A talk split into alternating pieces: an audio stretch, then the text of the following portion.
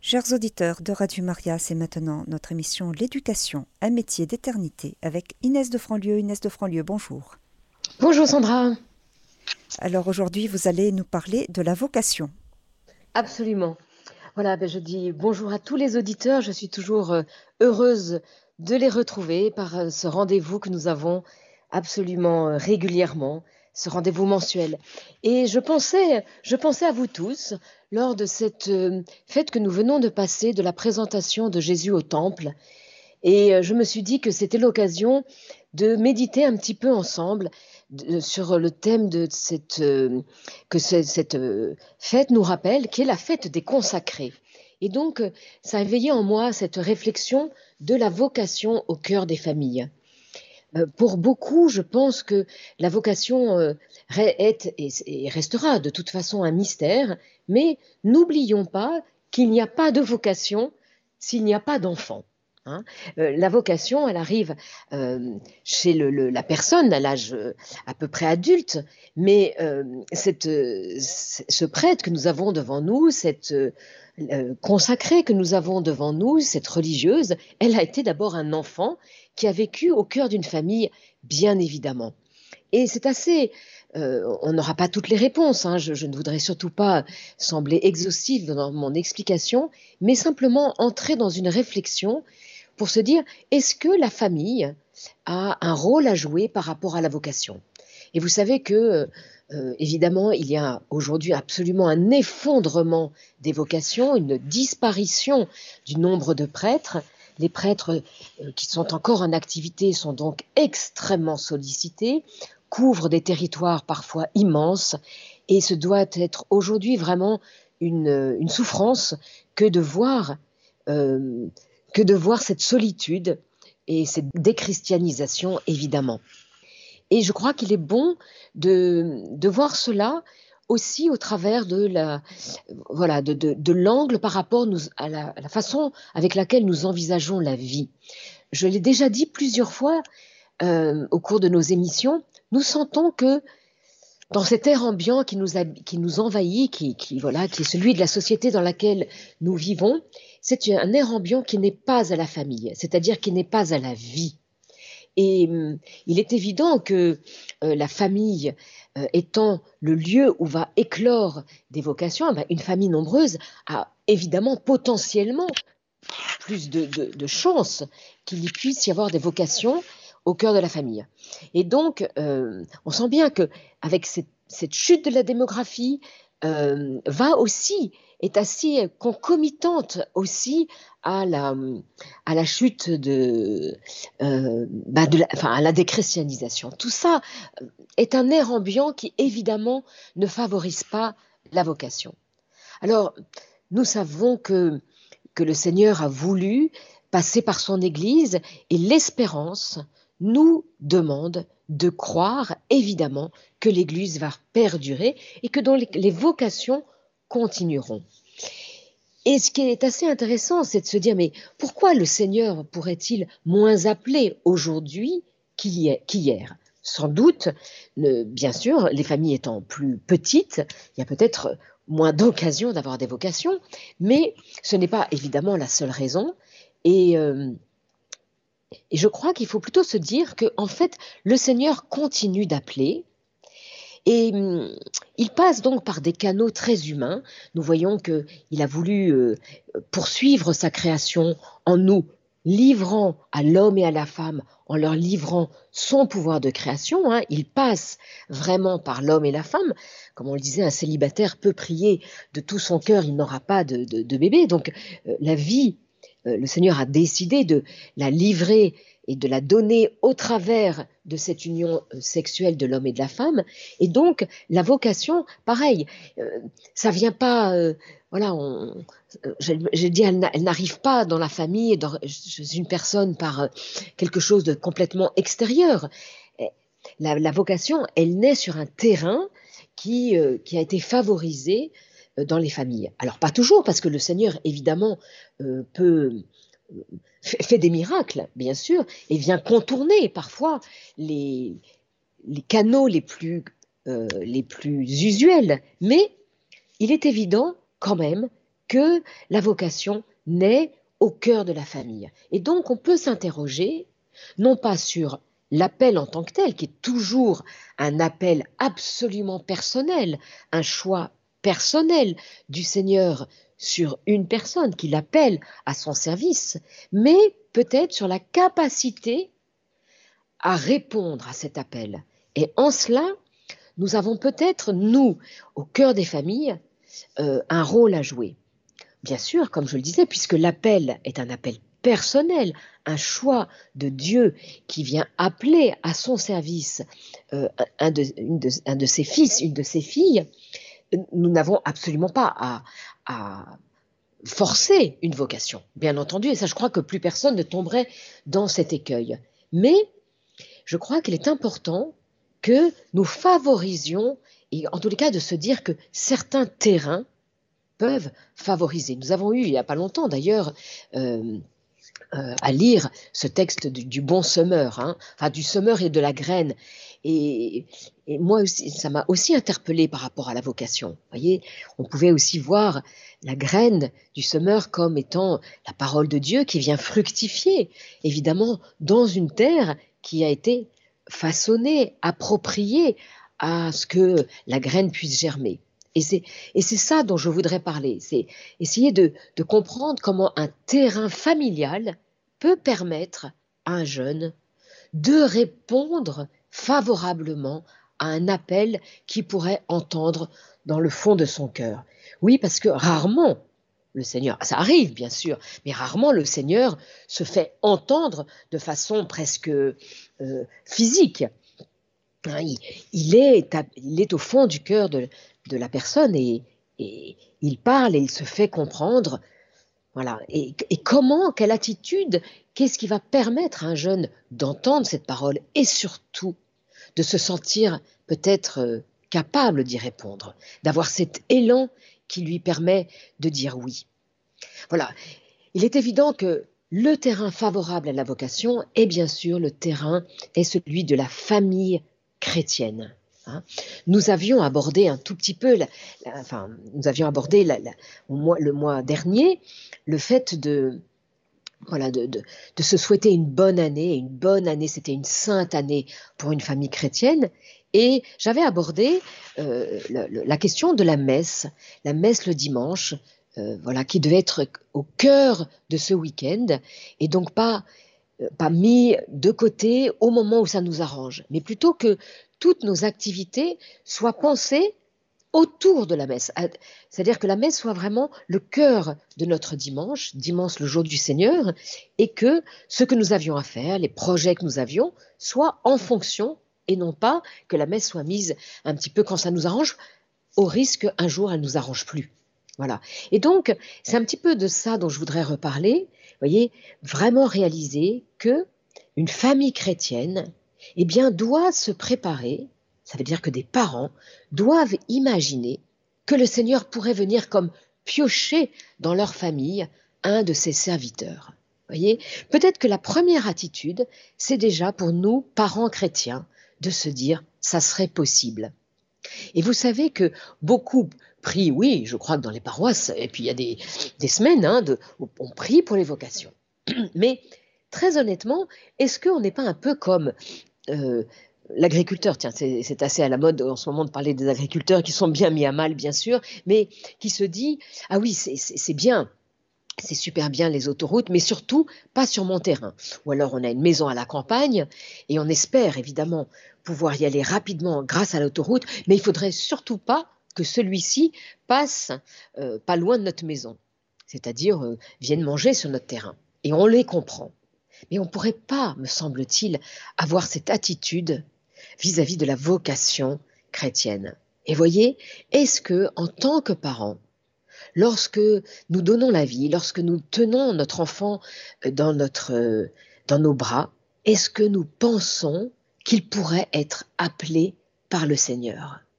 Voyez Il y a peut-être quelque chose à re-réfléchir. Ça veut dire déjà avoir une attitude d'ouverture à cette possibilité. Voyez?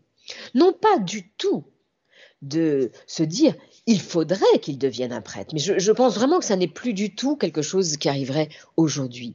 Mais avons-nous voilà, cette attitude d'ouverture à cette possibilité? Vous voyez que lorsqu'il y a, lorsque nous baptisons l'enfant, il y a souvent hein, cette consécration à la Vierge Marie. Euh, j'entendais tout à l'heure voilà, la, musique qui préparait notre émission et on disait euh, Radio Maria, la radio de la Vierge Marie. Ah, quelle a été l'attitude de la Vierge Marie? Alors vous direz, c'était peut-être plus simple. Tout ce qui lui est arrivé était tellement surnaturel que, évidemment, elle savait, mais elle savait pas. C'est-à-dire, elle savait elle savait que c'était le Sauveur qui venait en elle, mais elle n'avait pas tout compris, bien sûr.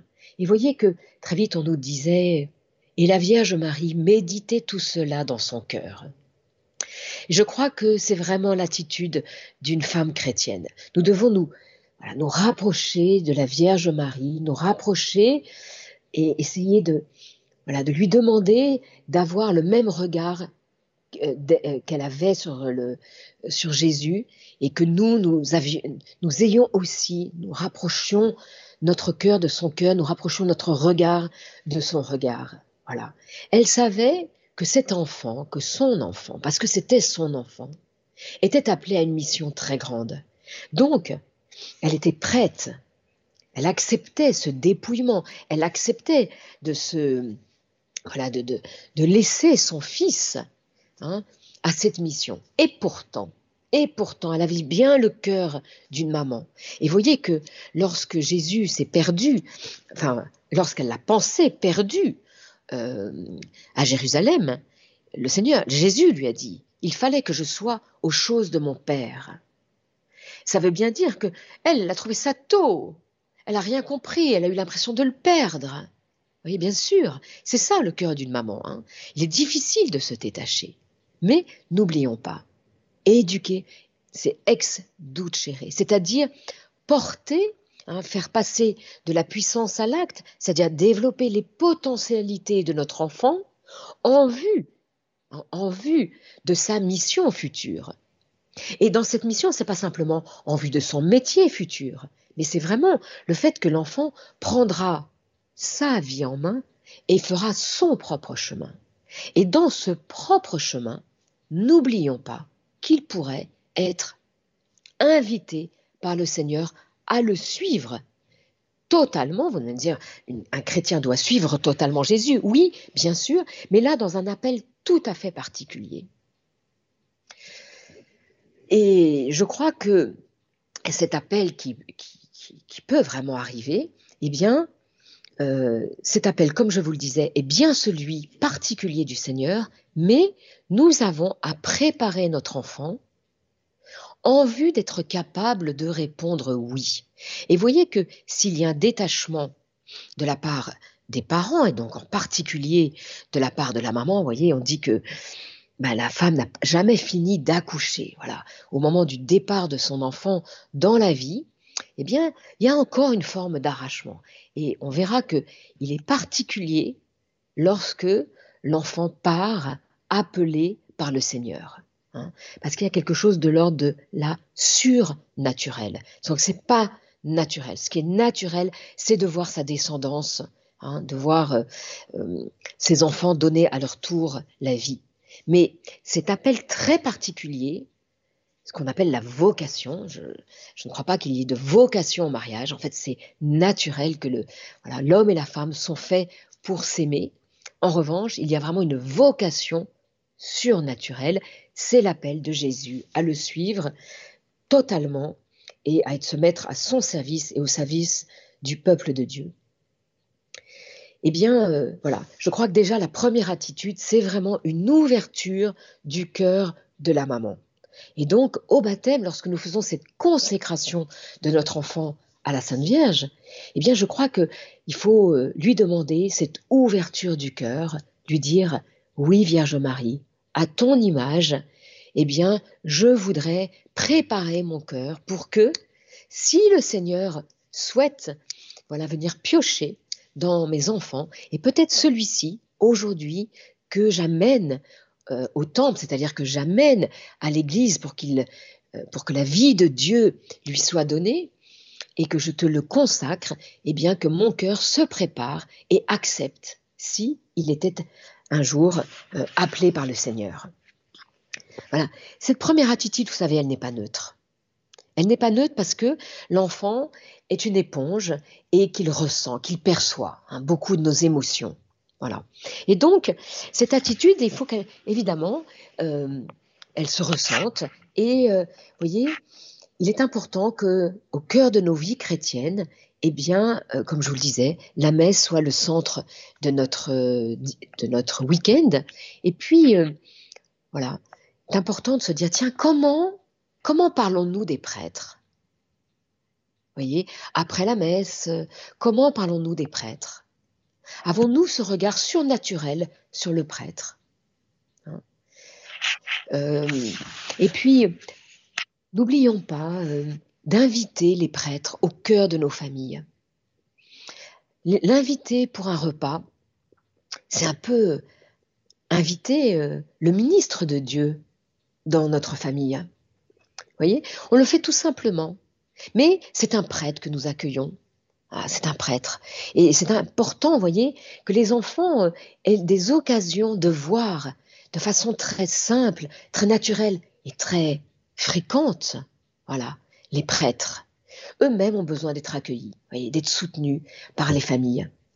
Et puis, quand il est là, eh bien parfois, euh, n'oublions pas de lui demander de bénir notre maison, notre appartement, peut-être notre nouvelle voiture, voilà, ces bénédictions qui ne sont pas des sacrements, mais des sacramentales. C'est-à-dire qu'en fait, voilà, ça fait entrer Jésus, ça repousse le mal. C'est pas rien l'eau bénite, voyez.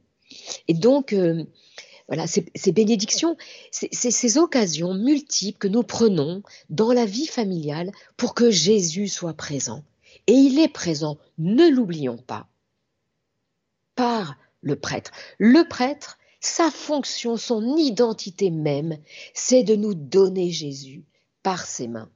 Et voyez, lors d'une ordination, il y a un moment extrêmement émouvant après l'ordination, qui est celle de la bénédiction du jeune prêtre. Et après nous avoir bénis, il pose ses mains sur, euh, sur la tête de celui qui bénit, mettons-nous à genoux, reconnaissons en lui qu'il est euh, plus que jamais le temple de Dieu, qu'il a été consacré. Et qu'est-ce qui a été particulièrement consacré? Ce sont ses mains. Eh bien, il peut tendre, il tend ses mains, voilà. Après la bénédiction, il propose ses mains pour que nous puissions y déposer un baiser. Alors, ce n'est pas les mains en tant que telles que nous baisons, évidemment, mais ce sont ces mains consacrées pour nous donner Jésus. Et bien sûr, consacrées pour l'Eucharistie. C'est par ses mains consacrées qu'il va nous donner Jésus, qu'il va faire venir à nouveau Jésus, j'allais dire sur la terre, qu'il va renouveler le sacrifice de la croix, parce que c'est ça la messe, c'est le renouvellement non sanglant du sacrifice de la croix qui nous a sauvés et ce corps même de Jésus qui nous est donné. Sans le prêtre, il n'y aura plus d'Eucharistie, il n'y aurait plus. Ça continuera parce que le Seigneur nous l'a promis. Mais donc, voyez, nous avons à avoir un regard d'émerveillement sur, cette, euh, sur le, prêtre. Hein. Voilà, prêtre pour l'éternité. C'est vraiment très grand. Donc, bien sûr, c'est un homme tout simple. C'est un homme comme, comme un autre. Oui, mais pas complètement comme un autre. il ne faut pas l'oublier. Hein. Bien sûr qu'il ne faut pas le mettre sur un piédestal. Bien sûr, et on a vu qu'il y a toujours eu, et il y a pu y avoir des, des abus quand euh, on, voilà, euh, on le met sur une espèce de piédestal. Mais voilà, je, pense qu'il ne faudrait pas tomber, vous voyez, c'est balancier. Il ne faudrait pas tomber non plus dans cet excès qui serait de penser que le prêtre, voilà, c'est juste un homme comme un autre et qu'il a une fonction le dimanche. Mais non, non, non, il a été consacré. Et que par lui, nous avons Jésus. C'est lui qui va, bien sûr que tout laïc peut baptiser en cas de, voilà exceptionnel, hein, de, voilà de, mort, euh, et donc un laïc peut donner le baptême très rapidement, par exemple un, jeune papa qui malheureusement sait que son bébé va mourir juste après euh, l'accouchement ou il y a quelque chose de grave, il peut très rapidement donner le baptême, mais vous le savez, habituellement, normalement, c'est le prêtre qui vient donner, baptiser l'enfant, apporter la vie de Dieu dans, euh, dans l'âme de cet enfant. C'est lui qui pourra confesser. Et combien il est important, voyez, euh, d'apprendre à nos enfants tôt, voilà, cette notion du péché, voilà, se reconnaître pécheur pour recevoir la miséricorde de Dieu que nous recevons encore et encore une fois et toujours par le prêtre. Le prêtre est vraiment le ministre de Dieu. Voilà. Et je crois qu'il faut que nous ayons ce regard voilà, de, euh, à l'égard du prêtre qui est celui qui nous apporte Jésus. Et donc l'enfant euh, voilà, va pouvoir bénéficier avec nous de cet apport du prêtre. Et c'est, et c'est important que l'enfant comprenne vraiment euh, ce qu'est un prêtre. Voilà. C'est par les mains du prêtre qu'il recevra Jésus pour la première fois. Toutes ces étapes de la vie chrétienne de nos enfants euh, sont vraiment très importantes parce que c'est, vous le sentez, bah, c'est toujours pareil. Sans nous, les parents, l'enfant n'aura pas accès à tout ça. Voyez? Alors bien sûr, ensuite, et nous, avons en ce moment la grande joie de savoir qu'il y a beaucoup de catéchumènes. Voyez, les calculs du bon Dieu sont quand même étonnants. Reconnaissons-le. Euh, on nous a livré en pâture euh, beaucoup de drames et beaucoup d'abus, beaucoup de choses qui nous ont abîmés, qui ont abîmé la vie de l'Église, abîmé la vie des prêtres. Et en même temps, voilà, on pourrait se dire tout va s'effondrer. Et non, on apprend que on n'a jamais eu autant de catéchumènes que cette année. Soyons dans la, gratitude. Voyez, le Seigneur, ses calculs sont étonnants et euh, bien sûr, nous le savons, le Seigneur peut se faire connaître à beaucoup de gens qui n'ont jamais eu accès à la connaissance de Dieu par leur famille. Et oui, nous ne sommes pas la première des générations euh, à être déchristianisées. Et donc aujourd'hui, nous avons beaucoup d'adultes qui n'ont jamais entendu parler de Jésus. Eh bien, le Seigneur se débrouille pour se faire connaître. Mais le canal normal, voilà, c'est la famille chrétienne. Et c'est pour ça que tant, tant, tant de grands-mères ont souffert ben, d'avoir des petits-enfants qui n'étaient pas baptisés. Bien sûr, c'est une vraie souffrance euh, quand on a eu une vie chrétienne de voir que sa descendance ne vit pas de cette vie de Dieu, ne vit pas, n'est pas baptisé, ne pratique plus. Voilà, c'est une vraie souffrance. Mais euh, c'est ça qui nous dit que normalement, ça devrait vraiment passer par la famille. Et donc, euh, voyez, cette attitude de se dire, oui Seigneur, tu peux appeler un de mes enfants. Voilà. Euh, et pour cela, eh bien, avoir à cœur de faire découvrir aux enfants la, la, beauté de la vocation religieuse, que le prêtre fasse partie voilà, de, de, de, nos vies de famille. Pensons à les inviter, pensons à lui demander, comme je vous disais, de bénir nos maisons. Pensons euh, évidemment à cette euh, éducation chrétienne de nos enfants. Voilà, peut-être pas simplement euh, le dimanche, voyez, quand euh, au moment de, aujourd'hui dans beaucoup de paroisses, au moment des lectures, eh bien, les enfants sont, on leur propose un temps pour les enfants et pour leur donner le sens de ces lectures. Mais vous voyez, pour un catéchisme, c'est insuffisant. Voilà. Il faudrait que dans les familles, eh bien, on n'oublie pas le catéchisme. Et je propose toujours aux parents de, se dire, par exemple, le samedi soir, au lieu de lire une histoire de Babar ou de Caroline, et Dieu sait si euh, elles sont sympathiques, ces histoires, peut-être vraiment euh, ben, le dimanche, de préparer la lecture du lendemain. Voilà, de préparer l'évangile du lendemain. Et, euh, et voilà, c'est comme ça qu'on se prépare à vivre le dimanche. Ou aussi se dire peut-être qu'un jour dans la semaine, eh bien, nous prenons la Bible et on lit la Bible comme une histoire, comme une autre histoire. Voilà. Il y a beaucoup, beaucoup aujourd'hui de livres chrétiens. Voilà. Et je crois que nous sommes vraiment gâtés, étonnamment, dans ce temps tellement déchristianisé. Je crois qu'il y a beaucoup de publications euh, chez MAM, euh, chez le CNV, vous voyez, qui a été euh, euh CNV. Il y a beaucoup de livres chrétiens. une femme, Inès de Sonville, publie de nombreux livres adaptés à l'éducation chrétienne des jeunes enfants. C'est une merveille. Ne, ne, passez pas à côté de tous ces outils qui vous permettent voilà, de développer euh, la connaissance de Jésus au cœur des familles. Mais voyez, au-delà de la connaissance, c'est la vie chrétienne. Il faut que cette vie chrétienne, elle nous habite. Il faut qu'elle soit le parfum, j'allais dire, voilà, l'air ambiant de nos églises domestiques. Oui, la famille est une petite église domestique. Voyez, il faut que chez nous, en poussant la porte d'entrée de nos appartements, de nos maisons, il y ait la bonne odeur du chrétien. Voilà, que on pense à ce, à cet endroit, à ce petit coin qui sera l'oratoire où on prie régulièrement. Et on prie pour les vocations. Et on prie pour le prêtre qui nous donne Jésus régulièrement, le prêtre de notre paroisse. Et on prie pour euh, voilà la religieuse que l'on a pu croiser. Et voilà. Et on fait découvrir aux enfants, au travers des vies de saints, eh bien, on fait découvrir aussi la vie religieuse. Alors, on voit moins tellement moins, évidemment, de religieuses dans la rue que la religieuse qu'on verrait en habit, on pourrait la, penser euh, une femme musulmane. On finit par être complètement perdu dans tout ça. Et donc, voilà, la vie de la petite Thérèse.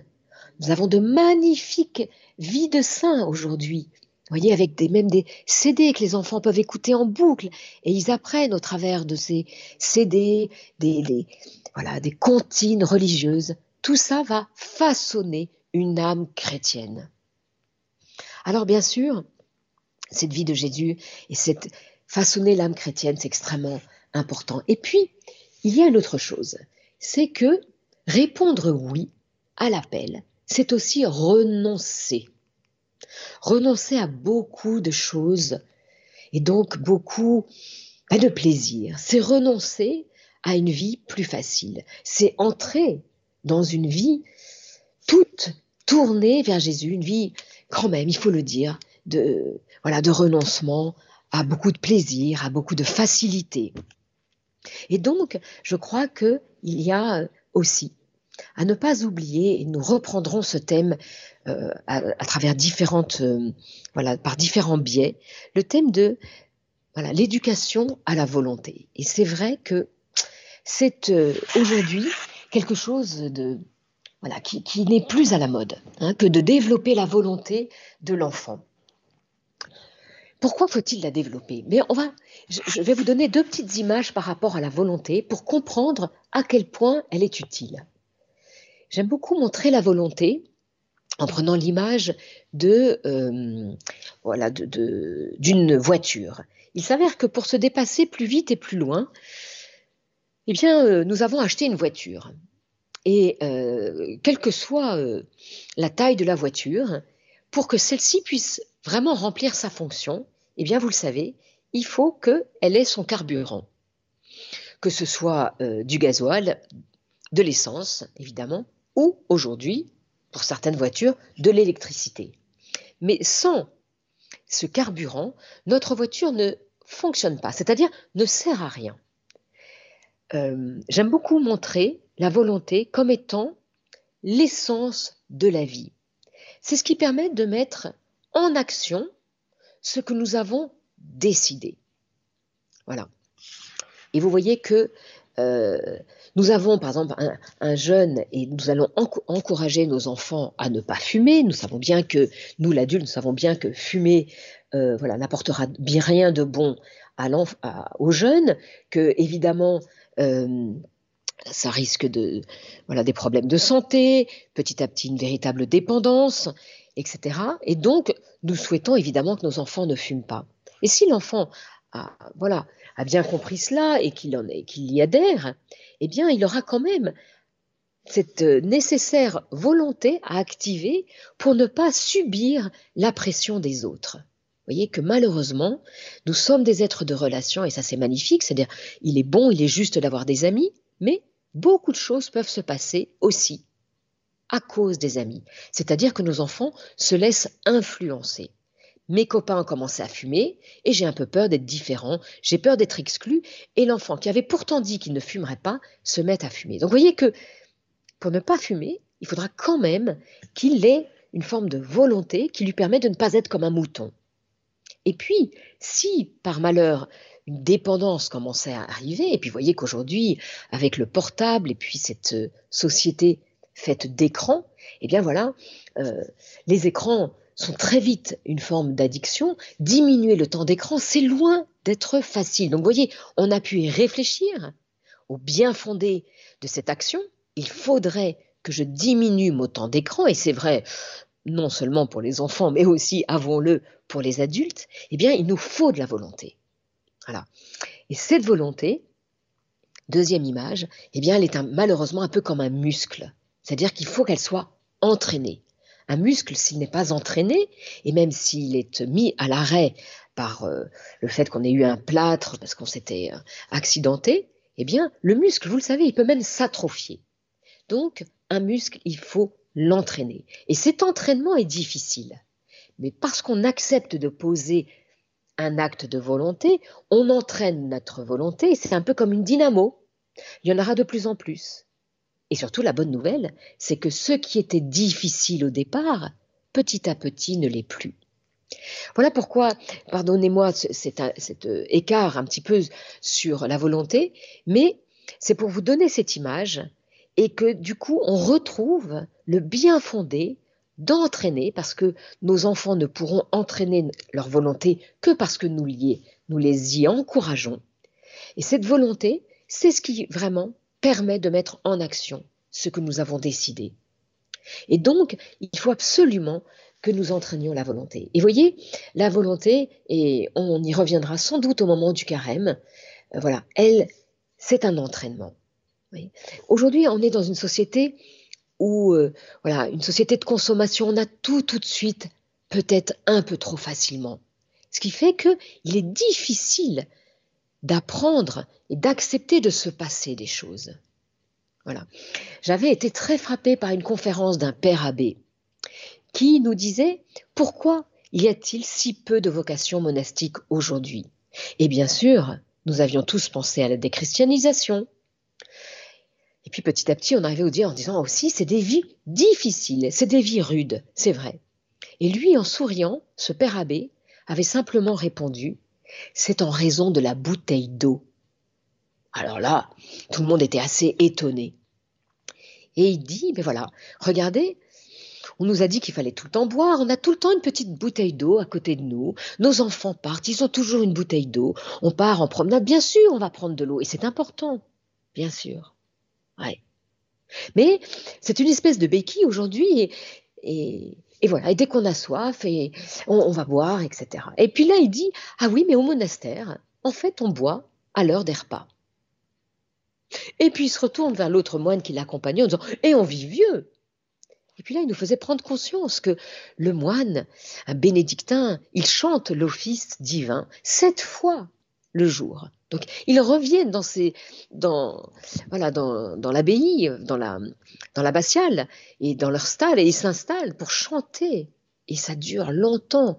Voilà, les matines sont très longues, les vêpres sont longues, la voilà, ils chantent en permanence. Eh bien, ils n'ont pas de petites bouteilles d'eau dans les stalles. Hein. voilà, bien sûr que non. Et pourtant, ils vont bien. Donc, juste cette petite image, juste pour comprendre que, voilà, il va falloir éduquer la volonté de nos enfants, parce que oui, cet appel à suivre Jésus, c'est aussi beaucoup de renoncement. Et je pense que certains jeunes s'en sentent même pas capables. Voyez? Alors je crois que parce que nos enfants, on va éduquer leur volonté, parce que on va être capable, voilà, de d'exiger plus et mieux de, avec encouragement, etc. On reviendra sur cette thématique. Hein, eh bien, c'est aussi le préparer à être capable de répondre à un appel particulier, peut-être, voilà, qui semble aujourd'hui euh, mystérieux. Oui, bien sûr, la première chose, c'est de préparer le cœur de nos enfants spirituellement à pouvoir entendre un appel de Jésus. Il faut que Jésus vraiment soit et fasse partie de la vie familiale. Et puis aussi, préparer un terrain humain qui est un terrain, un enfant, voilà, qui a eu une volonté entraînée. Je crois qu'il est déjà tard. Je ne voudrais pas euh, abuser euh, de l'écoute des, voilà, des auditeurs. Et puis, euh, je n'ai pas pu aborder la dernière petite question que je voulais aborder, mais ce sera peut-être l'occasion, on trouvera une autre occasion de dire, et quand l'enfant ou le jeune nous fait part de, sa, de son appel, comment, quelle réaction avoir en tant que parent? Ça peut être très tôt hein, qu'un enfant révèle et dise à ses parents qu'il voudrait être prêtre. Hein. Alors on se dit toujours, ouais, enfin c'est une petite lubie qui lui passe. Oui, euh, ça peut être plus important que ça. Comment est-ce qu'on va voilà, accueillir ce qui vient nous dire? Chers auditeurs de Radio Maria, vous écoutez l'émission L'éducation, un métier d'éternité avec Inès de Franlieu.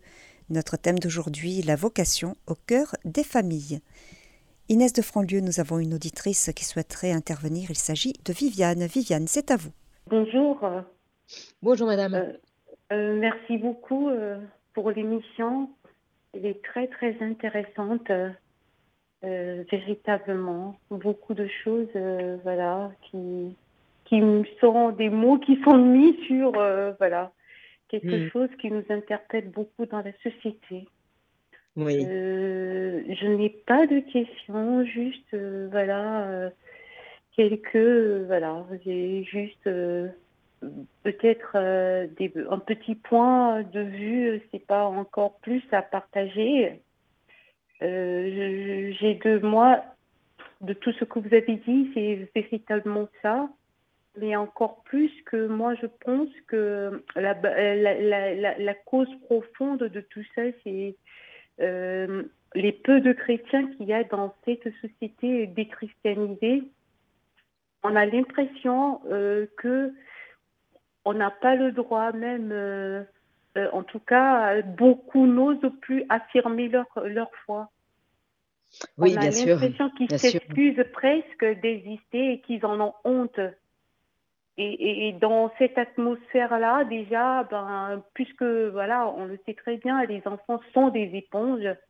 Quand les parents eux-mêmes s'excusent d'exister, ou bien de cette foi, voilà, qui euh, n'est pas glorieux ou bien c'est pas qui renvoie une image euh, comme euh, ben, quelque chose qui doit être caché, ben, déjà le monde autour, ben, ce qui s'y vit envahit l'esprit de l'enfant, prend plus d'importance. Et donc moi, il me semble que c'est surtout les familles chrétiennes doivent euh, prendre conscience comme aujourd'hui euh, il y a quelque chose que la société dit qu'elle combat, qui dit par exemple euh, on parle beaucoup des musulmans. Ben, en, fait, moi j'ai l'impression qu'on devrait un peu prendre plutôt modèle un peu de ce qu'ils font parce que eux en fait aujourd'hui coûte que coûte, malgré euh, l'évolution de la société, ils affirment ce qu'ils sont. Et moi, j'ai l'impression que c'est ce qui nous manque. Et on voit qu'il y a beaucoup, beaucoup, beaucoup euh, de de jeunes d'aujourd'hui.